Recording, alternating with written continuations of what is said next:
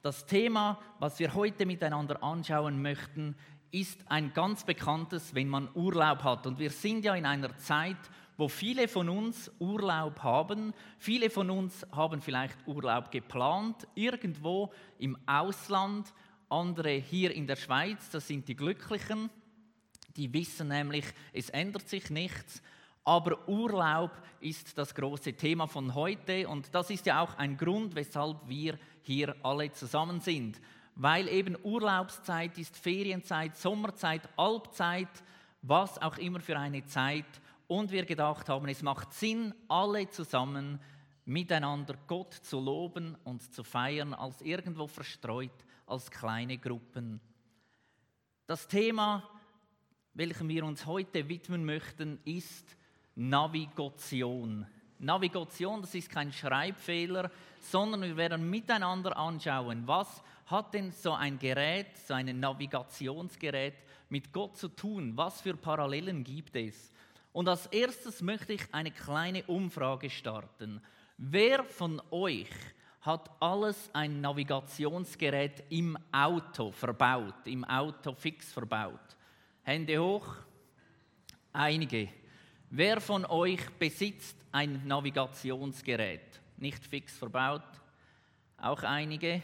Wer von euch hat ein Smartphone, Samsung, Huawei, was auch immer, iPhone zählt ebenfalls dazu? Hände hoch. Ob ihr es wisst oder nicht, ihr habt alle ein Navigationsgerät, wenn ihr ein solches Telefon bei euch habt. Da gibt es nämlich Google Maps oder ich habe mir sagen lassen, auf, auf dem iPhone nennt sich das ganz einfach Karten. Sehr originell. Ihr wisst, was ich habe. Genau, auf jeden Fall, jeder von uns schon hat so ein Navigationsgerät oder die meisten von uns. Und ich möchte euch eine kleine Geschichte als Einstieg erzählen. Vor einigen Jahren sind wir mit dem Auto nach Dänemark gefahren. Wir wollten dort Urlaub machen. Wir sind wunderbar hingekommen dort an die Westküste. Es war ein sehr, sehr schöner Ort. Wir haben uns gut erholt. Eine ganze Woche lang waren wir da. Und dann hieß es wieder zurückfahren in die Schweiz. Damals hat man sich noch vorgängig informiert, wo gibt es Wegpunkte, wo müssen wir ungefähr durchfahren. Wir haben gesehen, das dauert 13 Stunden 24 Minuten, also insofern eine längere Reise. Und so sind wir dann gestartet und abgefahren, einmal Richtung deutsche Grenze als erster Zwischenhalt in der Nähe von Hamburg. Und noch bevor wir in Hamburg angekommen sind, waren wir auf einmal nicht mehr fahrend unterwegs, sondern im Stau. Wer von euch kennt die Situation, wenn ihr im Stau steht? Genau, das sind jetzt viele Hände. Wer von euch kennt aber die Situation, wenn ihr in einem deutschen Stau steht? Nicht mehr ganz so viele Hände. Ein deutscher Stau, das ist Stau. In der Schweiz ist es oft fließender oder stockender Verkehr. In Deutschland, wir sind einfach nur noch stillgestanden. Stillgestanden, stillgestanden, stillgestanden. Kein Meter mehr ging es vorwärts. Und du sitzt im Auto, schaust auf die Uhr und am Ende, als wir in Hamburg angekommen sind, eine Strecke von knapp viereinhalb Stunden von dort, wo wir gestartet sind, waren schon über acht Stunden vorbei. Und wir wussten, nach nochmal sechs Stunden Autofahren, wir sind erst ungefähr in der Hälfte von dem, was wir eigentlich noch zu bewältigen haben. Ein Stau unvorhergesehen, der uns viel, viel Zeit gekostet hat. Etwas anderes, was passieren kann, wenn man vielleicht ohne Navigationsgerät unterwegs ist, haben wir ebenfalls erlebt, noch nicht so lange her. Wir wollten als Jugendgruppe in den Europapark und tatsächlich fuhren die einen dann Richtung Basel in den Europapark, die anderen Richtung Thurgau ins Goniland, weil man vergessen hatte, dass man links abbiegen sollte Richtung Basel. Zwei kleine Geschichten, die irgendwo das Thema von heute aufnehmen. Unser Glaube von uns allen ist ein Unterwegssein Glaube. Jeder von uns ist auf einer Reise und wir sind an verschiedenen Stellen unterwegs.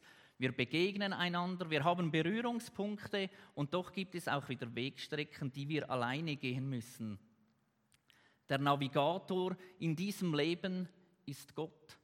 Er ist derjenige, der uns immer wieder helfen möchte, richtige Wege einzuschlagen und den Weg eben zu finden. In seinem Wort in der Bibel gibt es unzählige Geschichten, Gleichnisse und so weiter, wo wir finden, was der Weg sein könnte, wie unsere Entscheidungen ausfallen sollten oder könnten. Die Bibel korrigiert uns immer wieder mit dem Gedanken, uns auf den richtigen Weg zurückzubringen. Ein Leben mit Gott ist also ein Leben im Glauben, in der Liebe und in der Hoffnung. Die Hoffnung darauf, dass das Ziel, welches wir eingeschlagen haben, erreicht werden kann. Manchmal habe ich jedoch das Gefühl, dass die einen Christen denken, dass bereits die Entscheidung, mit Jesus das Leben zu verbringen oder auf seinem Weg zu folgen, bereits das Ziel wäre. Oftmals höre ich, wichtig ist, dass man sein Leben Jesus gibt. Und das tönt so abgeschlossen, beendet. Wenn man das gemacht hat, dann ist alles gut. Und das stimmt ja auch zum größten Teil. Aber das ist eigentlich erst der Start von einer neuen Reise. Der Start in ein Abenteuer mit Jesus, wo jeder von uns ganz neu Jesus erleben, entdecken und sehen kann. Wenn ich mich also bekehrt habe, entschieden habe, mein Leben Jesus zu geben, dann ist das erst der Start. Dann wird sozusagen das Ziel festgelegt für mein Leben. Und viele von euch kennen es vielleicht beim Navigationsgerät, wenn ihr unterwegs seid, da gibt es dann so eine Zielfahne. Dort, wo man eigentlich hin will. Aber dazwischen ist ganz viel Weg, je nach Reise. Wir waren erst kürzlich in der Nähe von Hannover und Nathan, unser sechsjähriger Sohn, hat schon, kaum sind wir losgefahren, gefragt, wo ist die Zielfahne? Man sieht sie nicht. Und dann habe ich gesagt, ja, da musst du jetzt mindestens noch neun Stunden warten, bis die Zielfahne kommt. Ja, wie viele Finger sind neun Stunden? ja, sehr viele Finger sind neun Stunden. Und so hat er sich sehnlichst danach irgendwie oder hat es sehnlichst erwartet, endlich die Zielfahne zu sehen. Und so geht es uns oft in unserem Leben. Wir entscheiden uns für Jesus und dann beginnt die Reise. Das Ziel ist definiert, aber es ist nicht sichtbar. Im Johannes 14, Vers 6 sagt Jesus, ich bin der Weg, die Wahrheit und das Leben. Niemand kommt zum Vater, denn durch mich. Es gibt nicht einen alternativen Weg oder eine Alternativroute, ein anderes Ziel oder eine andere Möglichkeit, an dieses Ziel zu gelangen. Es ist der einzige Weg, die einzige Wahrheit und das einzige Leben. Nun wäre es bestimmt sinnvoll, wenn es auch für unser Leben irgend so ein Navigationsgerät gibt oder Anhaltspunkte, wie wir eben leben könnten. Alle Menschen befinden sich also auf einer Lebensreise. Tatsächlich nicht nur wir Christen, die wir mit Jesus unterwegs sind, nein, auch alle anderen Menschen sind auf ihrem Leben, auf ihrer Lebensreise unterwegs. Und oft scheint es so, als würde sich der Mensch nicht viele Gedanken machen über seine Reise. Oder viele glauben vielleicht auch der weit verbreiteten Philosophie, der Weg ist das Ziel. Der Weg ist das Ziel. Tönt irgendwie schön und stimmig. Aber wenn man sich das einmal überlegt, der Weg ist das Ziel. Würde jemand von euch ins Auto steigen, wenn er sagen wir, nach Hamburg fahren müsste, ohne eine Karte, ohne gar nichts und würde sagen, ja, der Weg ist dann schon das Ziel. Oder wenn ihr nach Zürich müsst vielleicht oder Bern und ihr sucht irgendwo eine Adresse, ihr wisst nicht, wo das ist, ihr schaut vorher nicht nach, ihr erkundigt euch nicht, ihr schaut auf dem Weg dorthin nicht nach und sagt einfach, ja, ich fahre mal nach Bern, der Weg ist das Ziel. Ich weiß nicht, wie viele von euch wirklich dort ankommen würden, wo sie eigentlich hin müssten. Der Weg ist das Ziel, ist also ein schlechtes Motto. Wir müssen ganz bewusst unser Ziel festgelegt haben. Wir müssen es kennen und wir müssen uns informieren, wie wir dorthin kommen. Und dies können wir eben der Bibel entnehmen. Und vielleicht ist ja genau das der Punkt, weshalb viele Menschen ziellos, planlos irgendwie durchs Leben gehen.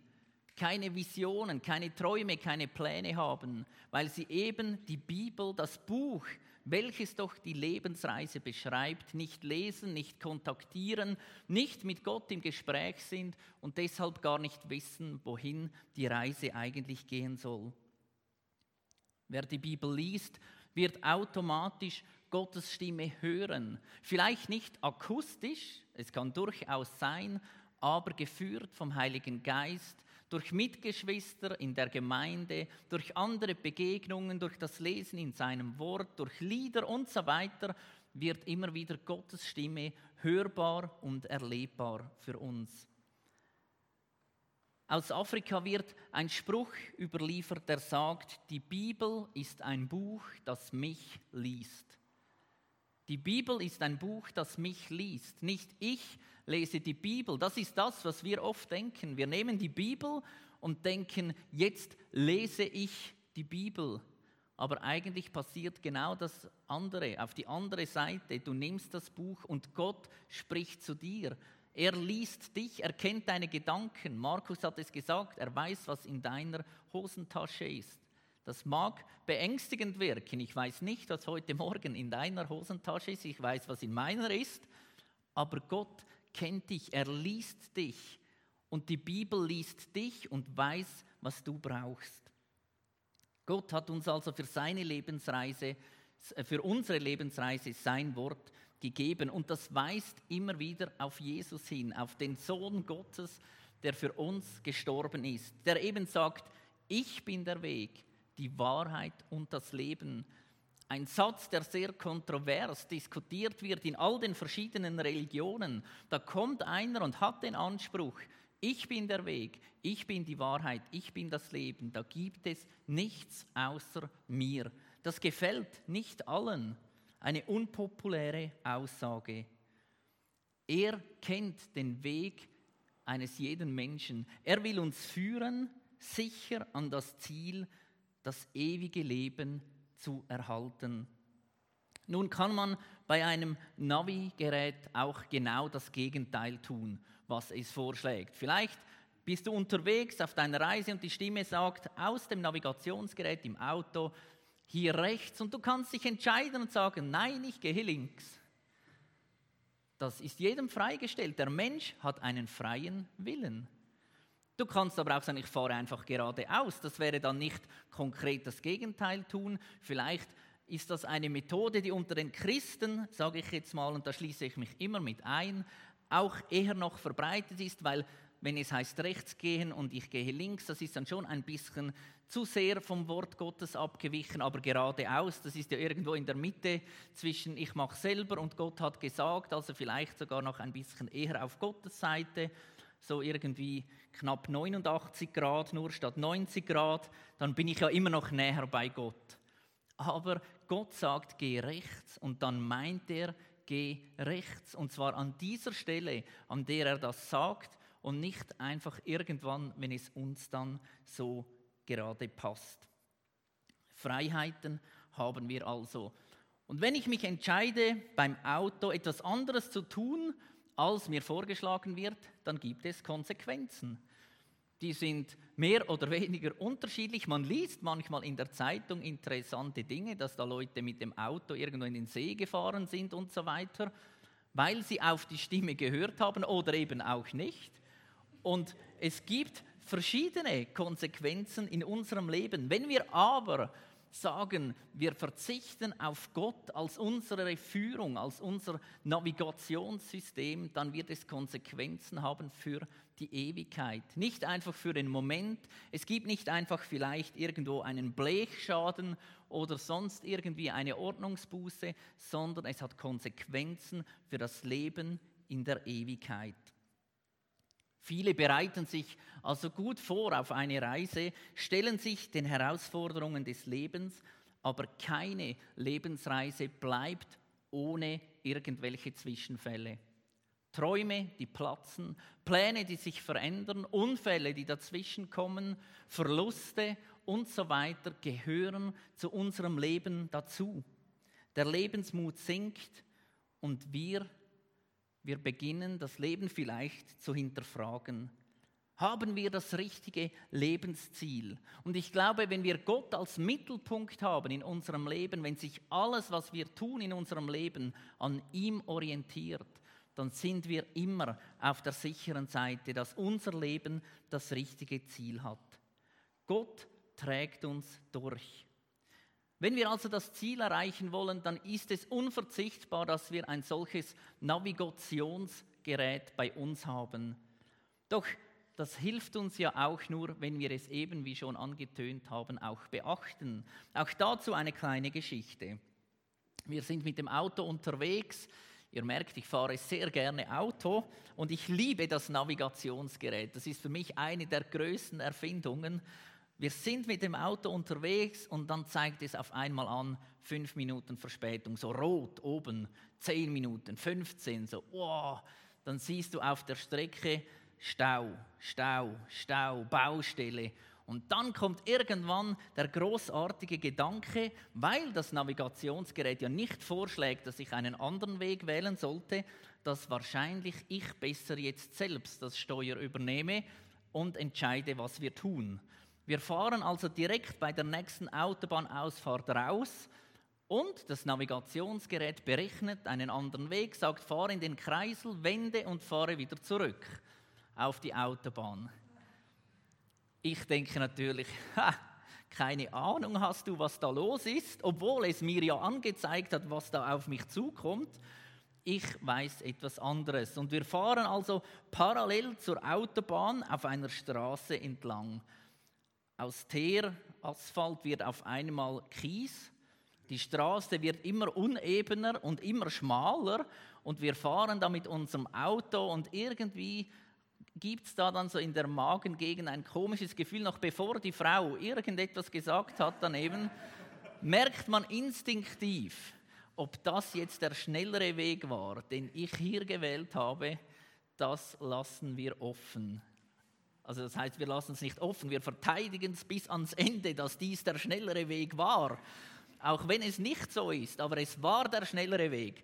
Und irgendwann entscheidet man sich dann, okay, Vielleicht schauen wir besser wieder, was das Navigationsgerät vorschlägt. Und wir haben noch zwei, dreimal irgendwie gewendet. Ich wusste selbst nicht mehr, auch das haben wir natürlich nicht zugegeben. Ich wusste selbst nicht mehr, wo ich eigentlich bin. Und irgendwie hat mich das Navigationsgerät wieder zurück auf die Autobahn geführt. Und dort ging es eigentlich soweit ganz gut vorwärts.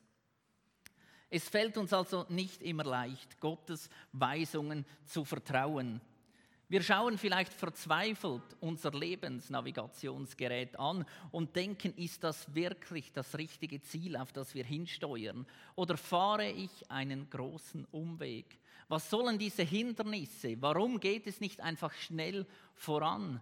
Das ist doch die Idee, wenn ich mit Gott unterwegs bin, ein Leben, das mich schnell und sicher vorwärts bringt, ohne Umwege, ohne irgendwelche Probleme. Und dann stehst du an einer Kreuzung in deinem Leben und du weißt nicht, soll ich links gehen oder soll ich rechts gehen. Und die Frage ist, wie lange halten wir das aus? Wie lange können wir warten, bis Gott zu uns spricht? Oft schalten wir zu früh auf den manuellen Modus und entscheiden selber, wie es weitergehen soll. Das, was für uns am meisten Sinn macht. Und ich habe das einige Male in meinem Leben so erlebt, dass ich selbst entschieden habe und dachte, da geht's lang. Der andere Weg kann nicht sein. Der ist viel zu aufwendig. Und am Ende landete ich nach einer extra Runde wieder am genau gleichen Punkt mit der Erkenntnis, es wäre der andere Weg, der mich weiterbringt. Gottes Wegen zu folgen, das hilft uns immer wieder auch positiv überrascht zu werden. Es gibt in der Bibel einige Geschichten, wo genau das passiert ist. Da gibt es Mose, einen Mann, der eigentlich ein Mörder ist, und Gott beruft ihn als Führer zu einem großen Volk. Ein Mann, der einen falschen Weg vielleicht mal eingeschlagen hat, und Gott sagt, hey, aus dir mache ich einen großen Führer, und er geht den Weg mit Gott. Da gibt es Josef, der unverschuldet oder vielleicht mehr oder weniger unverschuldet auf einmal in einer Grube ist, verkauft wird von seinen eigenen Brüdern, vielleicht nicht versteht, was vor sich geht, aber er hält immer an Gott fest. Er lässt sich nicht vom Weg abbringen und er wird zum Retter einer ganzen Sippe. Zwei kleine Beispiele. Gott führt uns oft in ein Terrain, in eine Umgebung, in der wir uns nicht auskennen. Als er die Jünger berufen hat, Jesus die Jünger berufen hatte, ging er hin und sagt, lasst alles liegen und folgt mir nach. Etwas Unbekanntes, man weiß nicht, was auf einem zukommt und doch lernen wir dort am meisten. Man könnte es auch vergleichen mit einer Fahrt auf der Autobahn. Wir sehen einfach nur die Autobahn. Gerade in Deutschland, und das ist es vielleicht auch, was ich am Autofahren liebe, kann man sein Auto manchmal so, ja, den Dieselpartikelfilter wieder mal rausbrennen, sage ich jetzt mal. Aber wenn du da so schnell fährst, Du bist wie in einem Tunnel. Du siehst nur noch auf das, was du dich konzentrierst, geradeaus. Du hast keine Augen für die Schönheit der Natur und so weiter, sondern du siehst nur das. Und wenn Gott dich eben nicht immer nur den einfachsten Weg führt, den schnellsten Weg, den direktesten Weg, sondern irgendwo mal auch außen übers Land nimmt, um Kurven, über Schotterpisten, dann entdeckst du auf einmal wieder, was für eine Schönheit in der Natur liegt. Du lernst Dinge dazu, die du sonst nie gesehen hättest. Im Psalm 119, 105 steht, Dein Wort ist meines Fußes Leuchte und ein Licht auf meinem Wege. Ein Licht auf meinem Wege. Und wir reden hier nicht von einem Scheinwerfer, der ungefähr 200 Meter vor mir schon alles erhält. Es ist eine Lampe meines Fußes Leuchte. Es zeigt mir Schritt für Schritt, wohin ich gehen soll. Nicht was ich in vier Jahren tun soll, sondern es ist ein Licht auf meinem Wege. Und das Licht zeigt mir den Weg ja auch nur an, wenn ich mit dem Licht zusammen unterwegs bin. Zeigt es mir Schritt für Schritt, wohin ich gehen soll. Wenn ich einfach stehen bleibe und das Licht so halte, dann sehe ich zwar, wo ich stehe, aber ich sehe nicht, was kommt auf dem Weg. Wir sollen unterwegs sein mit Gott. Und er schreibt auf krummen Linien gerade. Eine andere Geschichte mit dem Navigationsgerät. Die Stimme sagte uns, in 200 Metern biegen Sie links ab. Ich bin aber rechts auf der Spur und kann irgendwie gar nicht auf diese Seite. Ich fahre also daran vorbei. Die Stimme erinnert mich freundlich und sagt, bitte wenden. Ich schaue wo soll ich da wenden? Ich fahre einfach weiter. So falsch kann ich ja eigentlich auch gar nicht sein. Die Stimme erinnert mich nochmals, bitte wenden. Ich fahre weiter. Die Stimme erinnert mich wieder, bitte wenden.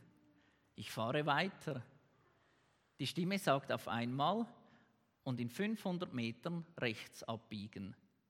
Es wurde automatisch eine neue Route berechnet, die aber auf das gleiche Ziel hinweist. Und ich finde es faszinierend, wie lange diese Frau in meinem Navigationsgerät Geduld hat mit mir. Denn wenn ich ehrlich bin, bei mir, wenn meine Frau am Steuer wäre und ich das Navigationsgerät wäre, spätestens wahrscheinlich nach dem zweiten Mal bitte wenden, käme dann beim dritten Mal bitte lass mich fahren. Zweimal ist okay, wenn du nicht auf mich hörst, beim dritten Mal wäre lass mich fahren. So ist Gott nicht. Er ist mit uns unterwegs und er sagt nicht nach dem zweiten Mal, nachdem wir wieder nicht so gefahren sind, wie er es eigentlich vorausgesehen hätte, sagt er nicht so, fertig und nun fahre ich. Nein, er berechnet einen neuen Weg auf dasselbe Ziel hin, das wir mit ihm abgemacht haben, als wir, sein, als wir unser Leben ihm übergeben haben. Und er berechnet einen neuen Weg und führt uns wieder dorthin erfüllt, er führt uns zu einem erfüllten Leben. Und ganz wichtig, dieses erfüllte Leben ist nicht zu verwechseln mit einem einfachen Leben oder mit einem körperlich nur gesunden Leben oder mit einem guten Wohlstandsleben. Es ist ein erfülltes Leben. Gott verliert unser Ziel nie aus den Augen. Und wie oft erging es mir schon so, dass ich mein Ziel für mein Leben aus den Augen verloren habe. Aber Gott weiß es, er bleibt dabei. Er gibt uns Zeichen, umzukehren, andere Wege einzuschlagen und immer wieder durch Jesus, der gesagt hat, ich bin der Weg, die Wahrheit und das Leben, zu ihm zurückzukommen. Seine Geduld ist ohne Ende. Gott spricht zu uns durch die Bibel und er hat versprochen, dass er dies immer tun wird. Immer. Wir lesen das in Psalm 143, 10. Hilf mir so zu leben, wie du es willst, denn du bist mein Gott. Führe mich durch deinen guten Geist, dann werde ich erleben, wie du mir Hindernisse aus dem Weg räumst. Und im Psalm 25, 9, allen, die ihre Schuld eingestehen, zeigt er, wie sie leben sollen und was er von ihnen erwartet. Wenn wir unsere Schuld eingestehen, zeigt er uns, wie wir leben sollen und was er von uns erwartet. Und dies macht er auf eine feine Art. So sind die zehn Gebote, da haben wir einmal zusammen eine Serie gemacht in der Bibel. Es sind nicht zehn Verbote, Gott stellt nicht einen Zaun auf und sagt, hier bis da und nicht weiter, sondern es sind vielmehr Leitplanken, die uns führen. Und er sagt, es ist gut, wenn wir uns in diesem Raster, in diesem Umfeld bewegen. Es hilft uns in unserem Leben. Man könnte es vielleicht vergleichen hier im Sonnenland mit diesen, wie sagt man das auf Hochdeutsch, Schneepfosten oder so, die orangen Schneestecken, die da links und rechts von der Straße stehen. Und wenn es viel Schnee hat, siehst du den Weg nicht mehr. Dasselbe ist auf der Piste. Wenn du mit den Skiern, mit dem Snowboard unterwegs bist, das Wetter nicht gut ist, gibt es das manchmal, dass man sich an diesen, an diesen äh, Markierungen orientieren muss. Du kannst gut selbst entscheiden, dort einfach links abzubiegen. Aber es empfiehlt sich nicht, weil du nicht weißt, ob sich dahinter noch eine Piste verbirgt oder ob es irgendwo den Abhang heruntergeht. So ist Gott, er gibt uns Führung und Leitplanken. Gott will mit dir kommunizieren. Er will mit dir unterwegs sein. Und so komme ich zum Schluss. Es gibt manchmal Situationen im Leben, wo es schwierig ist, auf diese Stimme zu hören, weil du in deinem Lebensauto noch zehn andere Menschen hast die mitfahren und die alle auf einmal rufen, nein, nicht hier links, wie das Navigationsgerät vorschlägt. Mach das nicht, das bringt nichts. Geh besser rechts. Rechts ist es doch sicherer. Und du musst entscheiden, wem vertraue ich. Höre ich auf Gott, der mich kennt, der meine Hosentasche kennt, oder vertraue ich auf die Menschen, die mir in diesem Moment nahe sind und die doch vermeintlich auch nur das Beste wollen in meinem Leben. Es gibt eine Geschichte in der Bibel, im Alten Testament, König Ahab, er will in den Krieg ziehen, er befragt 400 Propheten, 400 Weissager und alle sagen, zieh in den Krieg. Ein Prophet, Micha, sagt, bleib zu Hause, du wirst verlieren. 400 rufen, geh, einer sagt, bleib. Der König entscheidet sich, wenn 400 rufen, gehe, ich gehe. Und wir lesen in der Bibel, er hat sich verkleidet, damit niemand wusste, dass er es ist, als er in den Krieg ging. Er hat auf die 400 gehört, aber im Herzen wusste er, dass der eine recht hatte, sonst hätte er sich nicht verkleidet. Und die Frage ist, auf wen hören wir? Auf die Mehrheit, die ruft, wo wir durch sollen, oder hören wir auf Gott, der uns kennt und der weiß, was gut ist? Und es hilft uns nichts, wenn wir uns für die Menschen entscheiden und uns verkleiden, dass niemand merkt, dass wir eigentlich dem hier glauben würden. Am Ende musste Ahab mit dem Leben bezahlen und so ist es bei uns Menschen. Am Ende bezahlen wir mit unserem Leben. Und es ist an uns, für wen wir uns entscheiden, wer unser Navigator ist im Leben. In Psalm 145, 8 steht, der Herr ist gnädig und barmherzig, seine Geduld hat kein Ende und seine Liebe ist grenzenlos. Und wenn wir am Ende unseres Lebens dort ankommen, wo das Ziel ist, bei Gott und in seiner Gegenwart, dann ertönt es aus dem Navigationsgerät, Sie haben Ihr Ziel erreicht. Amen.